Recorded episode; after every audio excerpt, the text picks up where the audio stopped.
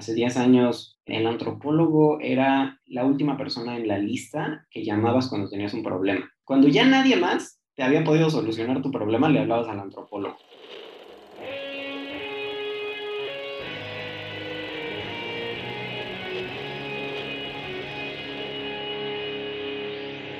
Bienvenidos a Volver al Futuro Podcast, donde platicamos con las mentes que nos impulsan a crear el nuevo paradigma de salud y bienestar, conducido por Víctor Sadia.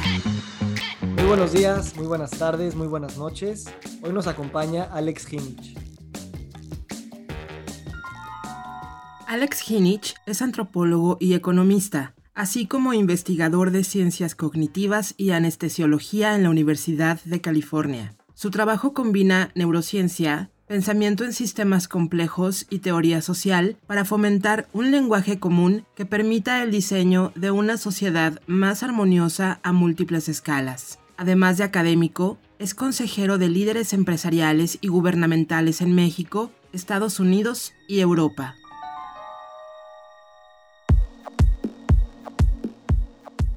Alex, gracias por estar aquí. Gracias a ti. Tú estudiaste antropología cultural. Platícame un poquito qué es eso. ¿Qué es la antropología cultural? Pues en grandes rasgos la antropología es el estudio del hombre y entonces es el estudio del hombre enfocado a su cultura. Y creo que el 50% o más es nada más preguntar qué es cultura. Entonces es la disciplina que, que se encarga más o menos de eso. Y pues es una pregunta tan rica que acaba pues sobre el territorio y también nutriéndose de prácticamente todas las demás disciplinas. De alguna manera podríamos decir que el hombre es hombre gracias a la cultura. Absolutamente. ¿Cómo cuando también estudias economía y te pones a desarrollar, como dice tu biografía, herramientas para predecir e intervenir en la evolución cultural de Occidente y su relación con el crecimiento económico? ¿Qué es ese trabajo que has hecho? Pues cuando uno ve cómo están construidos los modelos económicos, están de alguna manera de un lado, de, en un polo de un espectro, ¿no? Que, que son, son modelos de la realidad eh, matemáticamente descritos y son reversibles, ¿no? Tú puedes mover la curva de demanda a la derecha y luego a la izquierda eh, y ver qué pasa. Eh, y en base a eso, pues generamos opiniones y, teorías y políticas públicas, básicamente. La antropología está del otro lado. La antropología observa fenomenológicamente cómo está la realidad, tomando todo como un acierto. Y en base a eso produce una teoría de, qué es lo que está pasando. Interpreta la realidad. Es un proceso hermenéutico de interpretación que lo filtras tú como antropólogo. entonces, pues creo que justo en la unión de las dos es a donde se da un espacio muy rico para entender que la realidad se convierte en el modelo, tanto como el modelo describe la realidad. ¿Podríamos caracterizar esa primera parte que describes como estos modelos de realidad que todo lo basamos en cosas predecibles y cuantificables, como digamos un pensamiento más científico, más lineal, más matemático, y tal vez el pensamiento antropológico en este otro espectro, un pensamiento un poco más lingüístico, más de símbolos y más eh, menos jerárquico que el pensamiento científico. Sí, absolutamente. Y creo que una distinción también que yo le agregaría a eso es que en, la antropología la historia es fundamental, la manera en la que llegamos aquí. Y en, en la economía son sistemas que pueden estar en cualquier lugar, son reversibles, son, no dependen de la trayectoria tanto. Entonces, cuando hablas de que el modelo eh, genera la realidad y la realidad genera el modelo, para terminar nada más de entender los conceptos, porque los vamos a utilizar, me, me, imagino, a lo largo de esta conversación, ¿cómo nos damos cuenta que estamos en esa caja? ¿No? Porque de alguna manera estamos como describiendo nuestra propia manera de pensar o de alguna manera describiendo el agua en la que estamos nadando. ¿Cómo hacemos esta explicación de, no de buscar esa objetividad, pero de al menos cobrar cierta distancia para decir, mira, estos son los modelos y a lo mejor cuando comparas varios te das cuenta que pues, son modelos, no son la realidad? Totalmente, creo que, creo que ver y analizar el agua en la que estamos nadando es una, una definición muy bonita de antropología cultural. Eh, ¿Y cómo lo hacemos? Pues los antropólogos lo hacemos cambiando de mundo, yéndonos de viaje, introduciéndonos en una cultura foránea y, algo pasa en tu actitud y en tu visión de tu propia cultura en el momento en el que cambias de cultura. entonces es un proceso interno y personal eh, a la vez que tiende hacia la objetividad, eh, pero haciendo uso siempre de la condición de sujetos, mientras que del otro lado también se puede y hay experimentos muy interesantes en los que, por ejemplo, cambiamos el modelo por el cual se determinan los precios en un mercado y vemos que el cambio de los agentes que son parte del mercado cambia en el momento en el que aprenden el nuevo modelo. Y no es, y no al revés, no es que el modelo lo describía su comportamiento de manera precisa, sino que fue, fue al opuesto, que es lo, lo que nadie se imagina. Me encanta, yo esto lo veo cuando lo explicas como lo que le llamamos paradigma, en el que el paradigma a lo mejor podría verse como este modelo y una vez que lo adoptas, cosa que no ha de ser fácil y ahorita nos explicarás, pues el comportamiento cambia. En el contexto de este podcast hablamos mucho de los nuevos paradigmas de salud y bienestar, con esta idea de que, bueno, son muchas ideas, pero una de las cuales es que la salud ha sido un tema como muy científico, muy de ideas separadas, muy de eh, la separación del cuerpo y la mente, la separación del hombre y la naturaleza, la separación de un hombre con otro hombre, eh, y todo este pensamiento mecanístico a nivel químico, biológico, genético que caracteriza eso, ¿no? Entonces, los nuevos paradigmas te hablan de algo mucho más íntegro, mucho más holístico, mucho más interdependiente, mucho menos predecible. Y me, me gusta esta idea que dices, ¿cómo adoptas un nuevo paradigma? Tú que también eres experto en neurociencias y con tu experiencia consultando empresas y gobiernos, para que el cambio de comportamiento, ya sea hacia el crecimiento económico o hacia una cultura de salud, pueda ser factible? ¿Cómo empiezas a contestar esta pregunta? Qué buena pregunta. Eh, pues yo ahorita estoy en la ciencia porque creo que, creo que todavía nos faltan, ya, ya identificamos muy bien cuál es el problema. Creo que lo dijiste de mejor manera de lo que yo lo podría decir, pero todavía nos faltan herramientas para eh, sustituir las que tenemos. Em, entonces, por eso creo que la ciencia es, es un lugar muy emocionante para, para estar durante esta transición, porque pues dentro de la ciencia misma seguimos viendo todo como estímulo-reacción, con estos modelos cartesianos, newtonianos, de los que sufren todas estas disciplinas. Ya empezamos a decir, no, se necesita algo holístico, pero a la mera hora no hemos llegado a, un poder predictivo, descriptivo, teórico, que tenga los colmillos de, de lo que tenemos que expandir, por no decir reemplazar. Y creo que Em, lo que yo estudio, lo que yo trato de estudiar es decir, bueno, listo, vamos a usar estos procesos científicos y herramientas científicas que todavía no dan el ancho, em, pero vamos a, eh, con ellas vamos a echarles luz a un lugar a donde sí se juntan todas estas cosas, que es la experiencia mística, em, los estados enaltecidos de, conciencia, alterados de conciencia a través de técnicas que tienen miles de años de antigüedad. Y entonces, ¿qué pasa cuando tú agarras herramientas de un mundo reduccionista eh, y las pones a estudiar el, paradigma del antirreduccionismo, ¿no? De algo que por definición, que es la experiencia mística, no se puede reducir a sus componentes. Antes de entrar a la experiencia mística que me interesa muchísimo, quiero regresar a esto que decías de que no estamos seguros si estamos sustituyendo herramientas, ¿no? Del paradigma científico a otro que nos va a traer otras herramientas. Decías expandir por no decir reemplazar, ¿no? Y me, me acuerdo lo que decía Thomas Kuhn cuando hablaba del cambio de las, el cambio de paradigma. Decía que un paradigma no, no podía, era inconmensurable con un viejo paradigma. No, lo, no podías juzgar al nuevo paradigma a los ojos del paradigma viejo, porque las pruebas, y las metodologías que el paradigma viejo aceptaba como aceptables, pues no aplicaban para el nuevo. Entonces, de alguna manera siento que no es tanto expandir el paradigma, sino sí de alguna manera reemplazarlo, porque también es un tema de procesos cognitivos, es un tema de lenguaje, y que si lo quieres explicar con el lenguaje anterior o con la manera de pensar anterior, pues te vas a quedar atrapado ahí. Ahora, no sé si la caja cerebral biológica sea algo que no podamos sustituir y por lo tanto sí, hay un pensamiento dualista y reduccionista de alguna manera engendrado en lo que le llamaríamos el hardware del cerebro. Y bueno, pues esa es la pregunta del millón de dólares, pero creo que, creo que sí se puede, creo que, creo que tienes toda la razón en cuanto a que sí, sí hay que decir reemplazar, quedándonos con lo mejor o lo, o lo más posible de lo mejor, pero absolutamente sí, y creo que ya está empezando a suceder, incluyendo dentro de los lugares a donde uno menos se lo imagina en la ciencia. Em, entonces, pues ahí va este proceso. Pero sí, tienes toda la razón, es, es, un reemplazo y es un reemplazo que especialmente en, en ciencias de la salud, pues es, es, urgente porque estamos viendo los, el, el, daño que ha causado ese reduccionismo.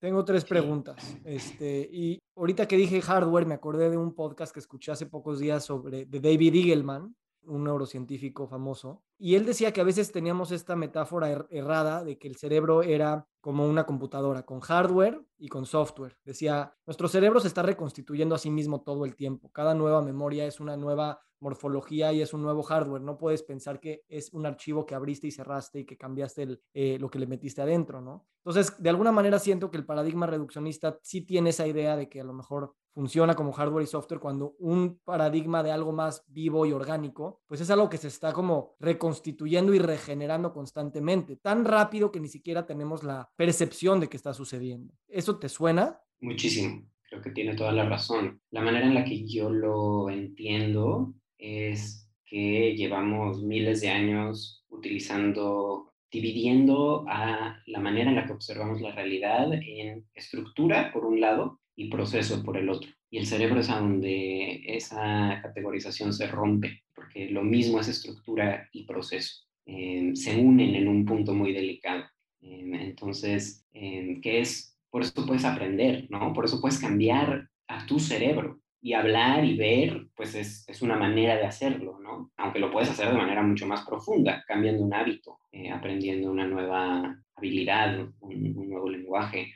Eh, estás físicamente cambiando la estructura a través del proceso y el proceso a través de la estructura. Entonces, si metes tu microscopio eh, exactamente a donde esas dos se unen, pues es, es un continuo, no hay un brinco realmente. Me encanta cómo esto lo podemos llevar a estas alturas que no tenemos tantas bases teóricas o experiencias místicas que lo, que lo soporten, lo podemos llevar a una analogía también del, pues del cerebro colectivo y del sistema colectivo a nivel político, económico, social y cultural. O sea, si vemos esas como las grandes estructuras y no como procesos, pues pareciera que están inamovibles, mientras que los mismos procesos están reconstituyendo esas estructuras constantemente y ahí es donde sí se puede pensar que pues calentamiento global, eh, las grandes crisis que tenemos, contaminación, basura, pobreza, salud, pueden ser reinventadas gracias a que el proceso reestructura y la reestructura también cambia los procesos. Ya mencionaste la industria de la salud y las ciencias de la salud más bien, eh, como ejemplos que se ve que el reduccionismo está siendo trascendido. ¿Cuáles son tus experiencias más ilustrativas de esto? Pues mi experiencia directa ha sido trabajar sobre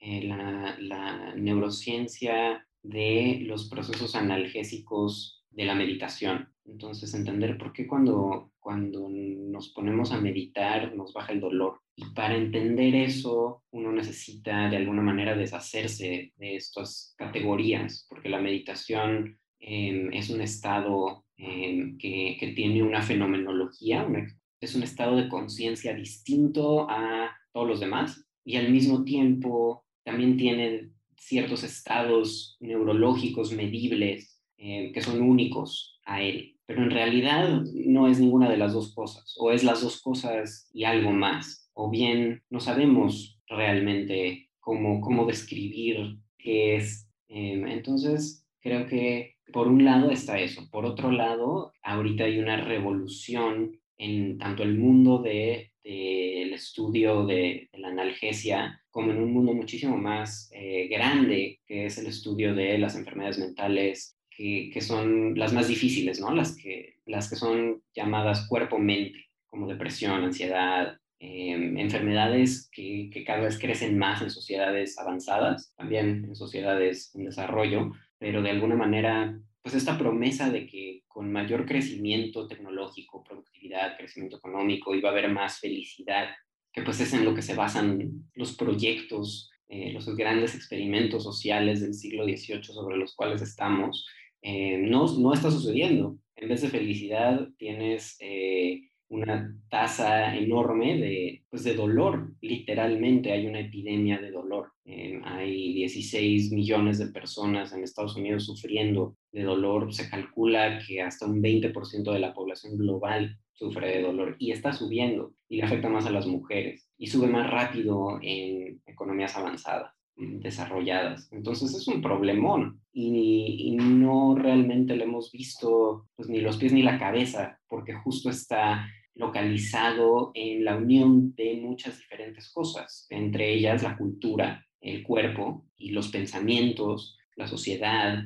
Si lo, si lo limitamos a un solo cuerpo, pues está entre el cuerpo y la mente. Entonces, no es como un, una hepatitis. Claro, y la industria pues, obviamente ha hecho pensar que es un tema completamente biológico y que con un par de opioides o, o analgésicos este, en píldora se puede quitar. Y, me gusta esta idea de que el dolor, como dice, está en el punto donde intersección de muchas cosas, porque de alguna manera pues el dolor es igual que cualquier problema eh, crónico de salud, eh, donde pues se mezcla lo social, lo cultural, lo mental, lo genético, lo biológico, y que nuestros sistemas reduccionistas de pensamiento nos quieren decir, no, no, esta es la causa más importante. Sí, todas influyen, pero esta es la buena, así es que vamos, vamos a resolver esa. Y me gusta este lugar donde tú estás como manteniendo esta no jerarquización eh, dándole valor a todas estas variables sin quererlas tampoco cuantificar y, meterlas en una regresión eh, econométrica. Y más bien, pues como dices, tal vez utilizar otro tipo de conciencia, otro tipo de mentalidad, ¿no?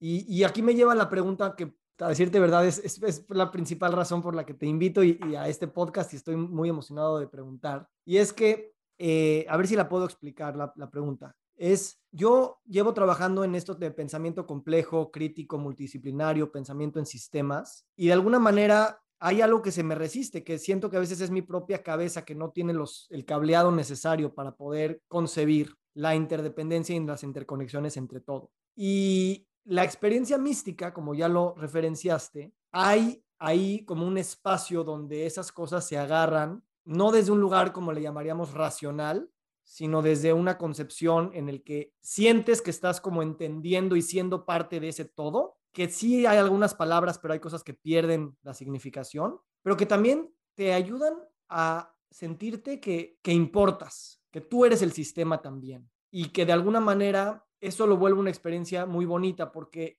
no sientes que te falta capacidad para poderlo entender.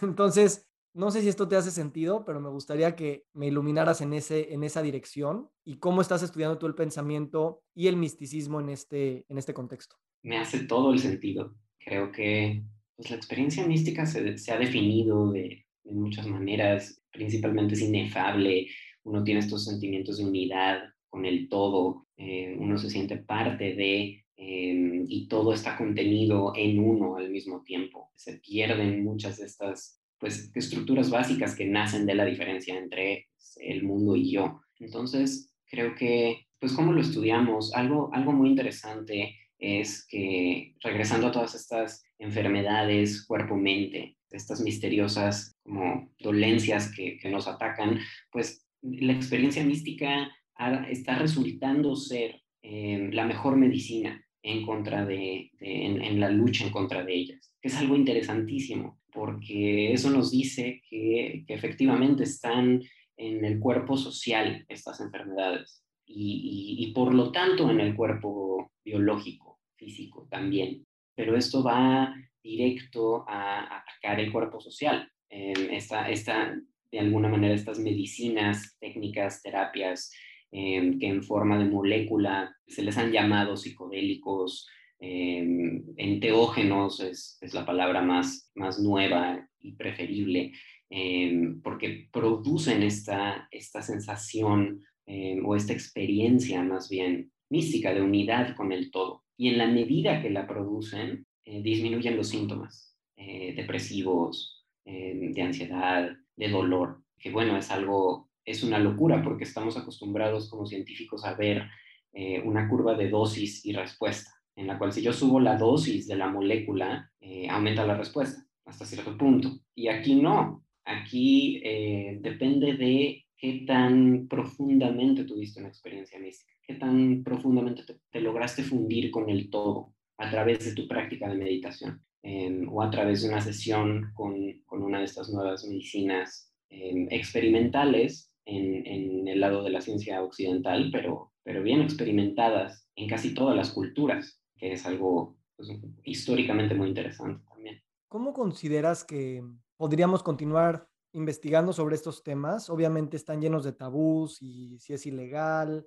Imaginemos que no estamos usando ninguna sustancia ilegal y estamos llegando a estas experiencias místicas a través de la comunión, a través de la respiración, a través de la meditación, mismo a través del pensamiento científico, o sea, es una profunda fuente de, de espiritualidad el analizar las cosas con este lenguaje. ¿Cómo continuamos legitimizando esta manera de cambiar paradigmas sabiendo que de alguna manera no tenemos que esperar 100 años, sino que podemos percibir lo que ese nuevo paradigma es si entramos en estos espacios con estas técnicas. ¿Te hace sentido? Sí, absolutamente. Em, y creo que justo el hecho de que estamos cada vez más entrando a estos espacios con estas técnicas, em, eso está acelerando muchísimo el, el, cambio de paradigma a nivel cultural y, a nivel legal. Y, la ciencia ha tenido un papel fundamental en esto. Eh, demostrando que, o sea, de alguna manera tiene, tiene hasta una parte cómica, ¿no? Porque, porque estas eran las cosas que eran, pues, el diablo mismo eh, en, en, hace no tantos años y de pronto resulta que, que curan lo que nada más le ha pegado, lo, lo, que nos está costando cada vez más a nivel salud, pero a nivel este, salud mental se, se convierte en economía y, se está convirtiendo en un lastre tremendo. Y resulta que son estas cosas y resulta que está sucediendo en el seno de Estados Unidos, que es el, el país que primero las prohibió. Entonces, pues hay algo muy poético, digamos, de, de, de esto, ¿no? Y, y, algo interesante, regresando al tema de el, el cambio cultural, el cambio de la evolución cultural occidental, es que de alguna manera la experiencia mística se está convirtiendo en algo que estamos valorando cada vez más en algo cuyo valor está creciendo naturalmente a través de toda la cultura occidental. Es un proceso que empezó pues, en el siglo XX con eh, filosofías orientales que, entran primero como exóticas y, y después crecen. en el yoga como deporte, pues, o sea, tú ves las tasas de crecimiento de eso y, y no das crédito pero la música electrónica también, los festivales de música electrónica, las personas van para tener experiencias místicas a través de la música eh, a través de, de, formas de arte, de formas de deportes. ¿Qué deportes están creciendo hoy? Eh, rock climbing, ¿no? Este, o sea, el, el, el surf. Digo, es, es, cosa meterse a, a, sí, ver sí. los números, ¿no? Los, los que tienen las, las tasas más altas de crecimiento pues son justamente deportes y actividades que te conectan eh, y que tienen, y que tienen una, una muy alta probabilidad de conectarte con la naturaleza y contigo mismo ya no es la, la este, de un equipo contra otro con reglas, claro. eh, cada vez menos. Y en medicina integrativa, ya lo dijiste, o sea, el canon occidental está cada vez adoptando más técnicas milenarias de Oriente y de, de la parte precolonial, eh, ayurveda, meditación, qigong y todas estas cosas que son ciencias también desde la perspectiva oriental, y que la ciencia occidental las está estudiando con sus herramientas y se está dando cuenta que hay ahí algo muy, muy importante. Y, me gusta, te quiero hacer una pregunta, en tu biografía pones que combinas la neurociencia, el pensamiento en sistemas complejos y teoría social para abrir caminos entre las tres disciplinas y así fomentar un lenguaje humanista en común que permita el diseño de una sociedad más armoniosa a múltiples escalas. Ya tocamos varios de esos temas, pero me gustaría enfocarme en esa palabra del lenguaje humanista. ¿Qué te refieres con ella? Eh, el lenguaje, bueno, pues el humanismo a mí me parece la filosofía más adecuada para llevar a cabo todo esto, porque de alguna manera reconoce, reconoce el potencial del hombre, el, el potencial para, para su bondad, para su crecimiento, para, híjole, creo que, creo que de alguna manera el humanismo es el hilo conductor que ata todas estas cosas eh, y también es el más difícil de, de, definir, pero, pero creo que detrás de todo pues hay una fe muy grande en, en que los problemas que hay pues son, son chicos en comparación con la escala de la que somos y de la que venimos y hacia la que vamos. Y entonces creo que el asombro ante esa escala es de alguna manera lo que inspira, pues lo que siempre ha inspirado a los grandes científicos, a los grandes exploradores, en, todas las escalas. Así lo pondría de alguna manera. Me encanta. Y en salud eh, hablamos mucho de que si bien tenemos muchas técnicas y tecnologías y disciplinas para abordar los problemas de salud, la pregunta fundamental se nos ha olvidado hacerla a todos, que es ¿para qué quiero mi salud? ¿no? Y conectar con esa pregunta de es qué estoy haciendo aquí, qué es la vida, para qué quiero vivir. Y creo que ahí hay un tema muy bonito porque atreviéndonos a preguntar esa pregunta, estamos sanando, que a final de cuentas es lo que estamos haciendo en la industria de la salud. Y creo que de alguna manera lo quería mencionar antes, está muy ligado con el tema del dolor que ya mencionabas, que es también una epidemia. Y me da la impresión que en Occidente también hay este rechazo al dolor, porque el, dolor se medicalizó y de alguna manera se quiso quitar de enfrente, o sea, como eh, out of mind, out of sight, ¿no? Y creo que de alguna manera también es una negación o una represión de la muerte. Y el dolor es a lo mejor una expresión de lo opaco que es la muerte para nosotros, porque no hemos crecido legitimizando esas conversaciones, al menos en Occidente, ¿no? Sí, creo que, creo que la muerte y muchas otras cosas, creo que viene en familia, eh, acompañada de mil otras cosas que efectivamente son opacas. Y creo que si, si, uno estudia la historia de la analgesia es interesantísimo, porque primero el dolor era, se interpretaba como un castigo divino, ¿no? Dentro de un sistema que, que te castigaba. Eh, las enfermedades eran un castigo. Eh, si entendías por qué o no, pues eso ya es cosa de, de suerte y, y, de teología.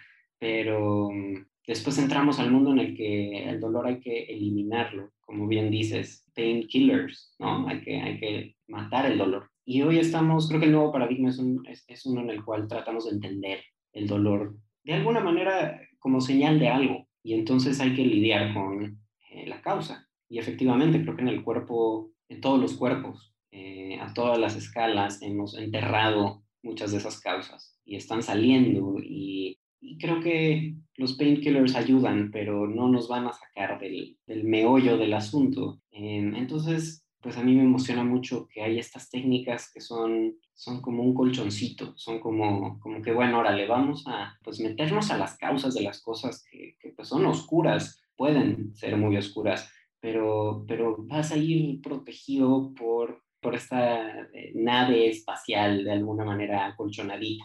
Y son estas técnicas que tienen miles de años, eh, o estas plantas que también se llevan usando miles de años, y pues es fantástico, me parece súper emocionante estar viviendo en, en, una era en la que eh, estamos descubriendo eso. Me encanta y me motiva mucho y, lo dices, lo dices de una manera muy hermosa y, y aplica al nivel individual, aplica al nivel social, aplica al nivel ambiental, aplica al, al nivel pues, cosmológico también. Para cambiar un poquito de tema, me gustaría preguntarte sobre tu carrera académica y tu carrera profesional, mismo tu currículum es, es pues, es, raro encontrarse a alguien eh, interesado en todo, ¿no? Y que quiere hacer esos, no solamente esos puentes de unión entre todos, sino casi, casi como cruzarlos y ver qué hijo tienen estas cosas. ¿Cuál es para ti, eh, en la experiencia en, en la academia gringa y en los negocios grandotes a los que has consultado, esta noción de los generalistas contra los muy expertos o especificistas, ¿no? Eh, y cómo esa danza ha evolucionado. Muy buena pregunta. Creo que por lo menos en Estados Unidos eh, y en el norte de Europa, la academia y el mundo de los negocios son dos polos y son opuestos. El mundo de los negocios se mueve mucho más rápido y cada vez más rápido. Eh, y, y, creo que eso es algo bueno. El, de alguna manera los mercados te castigan muy rápido y también te benefician muy rápido. Eh, y eso tiene un efecto sobre tu carrera eh, dentro de la empresa. Y, eso ha hecho que que en el mundo de los negocios se esté volteando a ver eh, muchísimo más a este tipo de nuevos lenguajes, nuevos paradigmas, nuevas herramientas, empezando por la antropología cultural. Hace 10 años el antropólogo era la última persona en la lista que llamabas cuando tenías un problema. Cuando ya nadie más te había podido solucionar tu problema, le hablabas al antropólogo. Entonces nos tocaba solucionar pues, problemas divertidísimos eh, y también difíciles. Y poco a poco pero no tan poco a poco, ¿no? Muy rápido el, el, mundo de los negocios se ha dado cuenta que necesitas ver el todo, por lo menos al mismo tiempo que sus partes, y que la, la, la llave eh, que te va a abrir la puerta del crecimiento está donde se juntan eh, la capacidad de modelar funcionalmente la realidad y, y, el solo poder describirla, poder describir el agua en la, en, en la que estás. La academia no, la academia va mucho más lento, la academia es más jerárquica, si te pones a ver los nombres de, de, las instituciones adentro de la academia, están modeladas en, en nombres militares, bueno, la corporación también, pero, pero de alguna manera eh, la academia va un poco más lento. En las mismas disciplinas, el, peso de los paradigmas dentro de las disciplinas es, es, mucho mayor. Em, entonces, y no hay un mecanismo que te castigue eh, tan rápido ni, ni, de manera tan dinámica. Eh, ¿Tu experiencia sería entonces que tal vez la demanda por pensamiento crítico, por pensamiento generalista, por así decirlo, cada vez está más demandado en las, en las empresas y que posiblemente eso va a empujar la demanda por mejores programas académicos que así preparen a, los estudiantes? Sí, absolutamente. Inclusive dentro de la academia. Digo, si uno está haciendo neurociencia de laboratorio eh, en vivo, ¿no? Con, con cerebros este, vivos, uno también ya tiene que saber modelar esos cerebros computacionalmente, con código, de alguna manera. Eso eh, hace pocos años pues, tú te especializabas en una o en la otra. Ahorita, para un, buen laboratorio, tiene por lo menos un pie metido en cada uno de esos dos mundos para realmente entender lo que está pasando. Por lo mismo de que pues estructura y proceso al final se unen. Mi última pregunta, o para ir cerrando, es que ¿cómo explicas tu trabajo a la gente? Pero más allá, este, este tipo de ideas que hemos discutido hoy, pues son, son ideas un tanto difíciles de transmitir porque tienen como varias variables y como, como dices, estamos pasando de distintos modelos. Y al mismo tiempo es muy importante que lo estemos comunicando no solamente de una manera correcta y transparente, sino también motivante y inspiradora para que se sienta esta fuerza de, de que mientras hacemos esta chamba, pues la estamos pasando bien, estamos aprendiendo y nuestro nivel de bienestar, felicidad o como le quieras llamar, va de la mano también y no nada más es, uy, estos cuates están volando y quieren resolver el mundo y pues se van a volver locos en algún momento, ¿no? ¿Cómo ves esta idea de transmitir estas ideas a, la gente? ¿Cómo lo ves? Creo que el tema del lenguaje es, fundamental eh, y regresa a algo que hemos tocado muchas veces en esta breve conversación, que es la dificultad de brincar a un paradigma nuevo creo que, bueno, hay, hay, hay, un libro que me encanta que es eh, Steps to an Ecology of Mind de Gregory Bateson, antropólogo, y empieza el libro en la introducción diciendo, bueno, pues yo he dado clases, en mis clases siempre me preguntan, pues, qué he estudiado, em, y siempre está, ha estado al margen de todo. Como que pues, me interesa esta parte de esto y esta parte de esta otra cosa. Em, y él de alguna manera lo que persiguió es justamente lo mismo, es poder eh, describir el mundo de forma que, eh, que no fuera nada más objetos y sujetos, sino que relaciones entre ellos. Y él, usa este, una, una, palabra, dos palabras del universo junguiano muy bonitas, que son la criatura y la pleroma, para describir estos dos polos. Él dice, bueno, al final del día eh, hemos vivido en una, y la otra, pues ahí más o menos se ha asomado su cabeza, pero, pero poquito. Eh, necesitamos las dos, especialmente en, en, el entendimiento de nosotros mismos, que es fundamental para nuestra salud. Eh, entonces creo que ese libro es, una, es un bello ejemplo de cómo te toma todo un libro y toda una vida solamente encontrar el lenguaje para poder hacer ese brinco. Y pues creo que estamos parados sobre, sobre los hombros de estas personas con esa gran suerte y para contestarte tu pregunta directamente, cuando la, cuando la gente me pregunta qué hago, pues tengo yo que decidir muy rápido cómo se las voy a contestar em, y pues trato de, de hacerlo lo más eh, relevante a lo que están haciendo, em, porque el lenguaje al final del día eh, cambia dependiendo del, contexto, pero el fondo es el mismo y pues creo que, creo que me aburriría mucho si me fuera fácil eh, o más fácil de escribir que estoy haciendo cuando la gente me pregunta. Qué bonito eso que dices, me encanta. ¿Qué sigue para ti, Alex? ¿Y cómo estás visualizando tus siguientes años?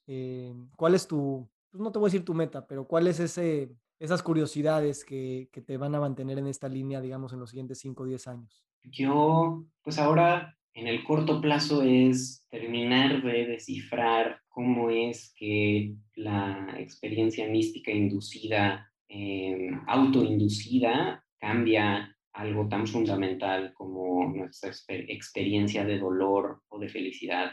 Y, creo que esa es la base para tener un entendimiento pues muy concreto lo, de, cómo se conectan estructura y proceso y regresar a, a lo que hacía eh, más intensamente antes, que era estudiar eso a nivel de la cultura en general. Y creo que a mediano y largo plazo, pues la, la meta es juntar esas dos escalas y realmente ver si podemos eh, y cómo podemos entender eh, el efecto que tiene un, mal en el cuerpo social o cultural, en el cuerpo biológico y, y viceversa. Creo que tú lo dijiste de manera súper bonita cuando dijiste que, que cuando uno tiene una experiencia mística, uno se siente parte del todo y por lo tanto no se siente uno excluido. Y creo que vivimos en una cultura de sistemas que no te hacen sentir incluido y cada vez menos y a la gente joven hasta menos.